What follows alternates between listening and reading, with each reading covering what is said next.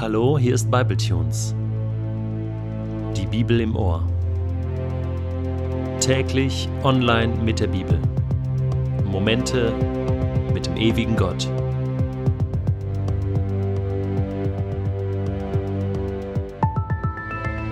Der heutige Bibletune steht in Matthäus 28, die Verse 11 bis 15 und wird gelesen aus der neuen Genfer Übersetzung. Christus ist auferstanden. Bevor ich den heutigen Bibeltext lese, möchte ich doch noch ein paar Bemerkungen dazu machen, denn dieses Ereignis ist das Ereignis in unserer Weltgeschichte. Das hat alles auf den Kopf gestellt. Der Tod hat keine Macht mehr über das Leben, sondern das Leben regiert. Christus ist auferstanden. Alles ist nun möglich. Er ist auferstanden am dritten Tage. Das mag für einige deutsche Ohren komisch klingen, denn natürlich war es der dritte Tag, aber rein rechnerisch war es ungefähr 40 Stunden später.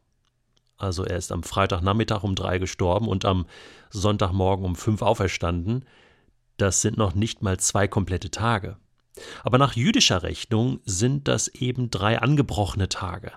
Der ganze Freitag, der ganze Samstag und auch ein angebrochener Tag, eben der Sonntag, war ja schon gestartet, gilt als ein ganzer Tag. Deswegen stimmt das am dritten Tag auferstanden. Und bis heute ist dieser Sonntag, der erste Tag der Woche nach dem jüdischen Kalender, unser Sonntag.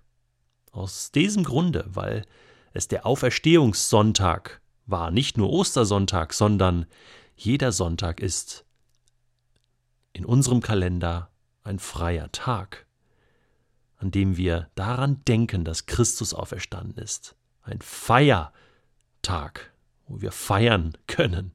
Ist das nicht genial? Überhaupt sind diese drei Tage ein geniales Bild. Karfreitag, Ostersamstag und Ostersonntag. Ich will das kurz erklären.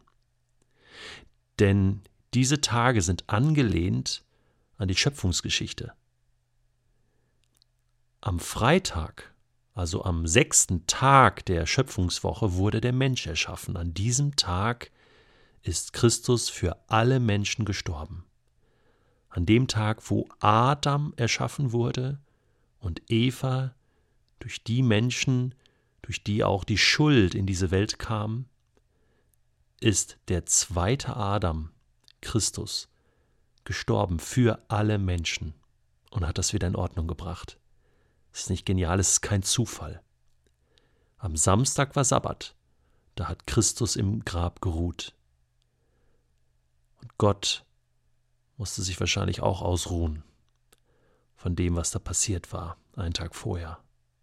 Und dann standen alle Uhren still und am achten Tag, also am ersten Tag der neuen Schöpfungswoche, könnte man sagen, ist Christus auferstanden. Eine neue Schöpfung hat begonnen. Der erste Tag. Es werde Licht. Das ist der erste Tag. Eine neue Zeitrechnung hat begonnen. Die Schöpfung nach der Auferstehung ist eine andere Schöpfung. Etwas Neues hat begonnen eine neue Kreatur mit Christus, der auferstanden war.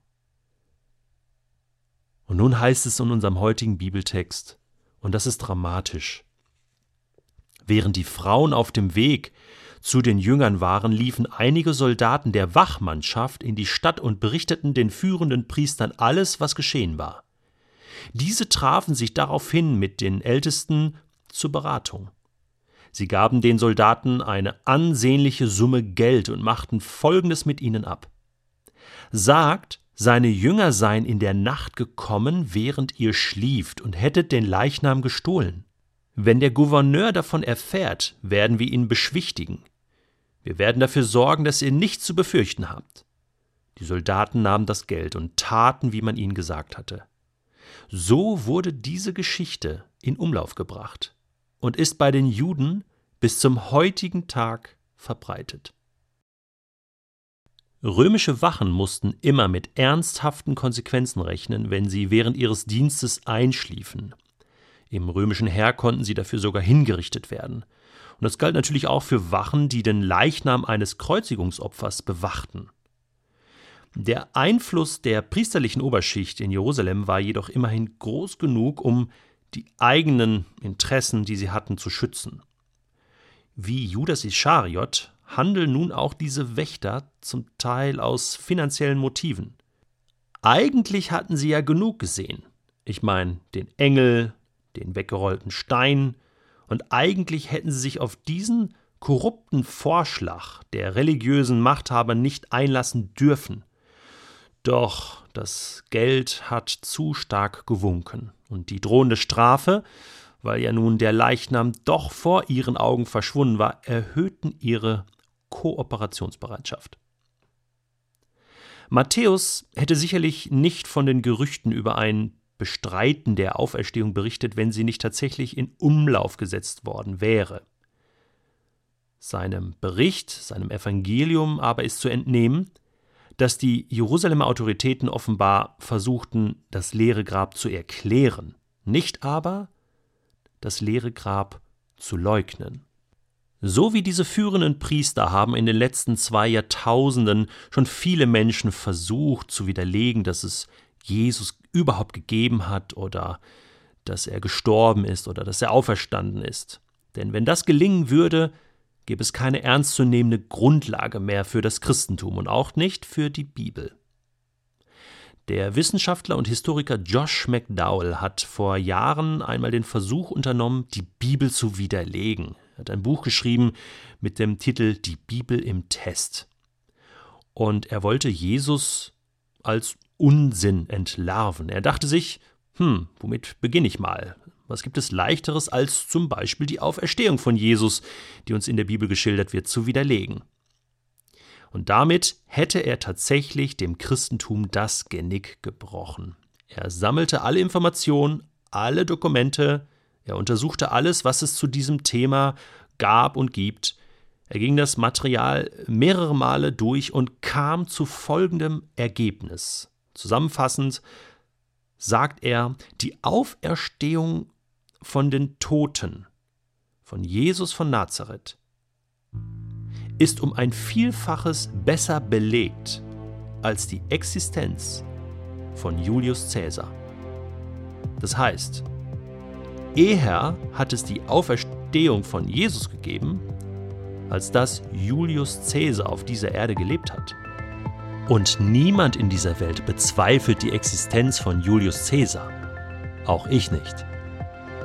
Für Josh McDowell als Historiker war nun der Fall klar. Die Auferstehung von Jesus ist eine Tatsache. Und so schrieb er dann bald darauf ein Buch mit dem Titel Die Tatsache der Auferstehung. Und ihm war auch klar, wenn das wahr ist, dann ist alles andere in der Bibel erst recht wahr. Die Bibel, Jesus, die Jünger, das, was er gelehrt hat. Alles und so entschied sich Josh McDowell dafür, Jesus nachzufolgen, denn er wusste, Jesus lebt.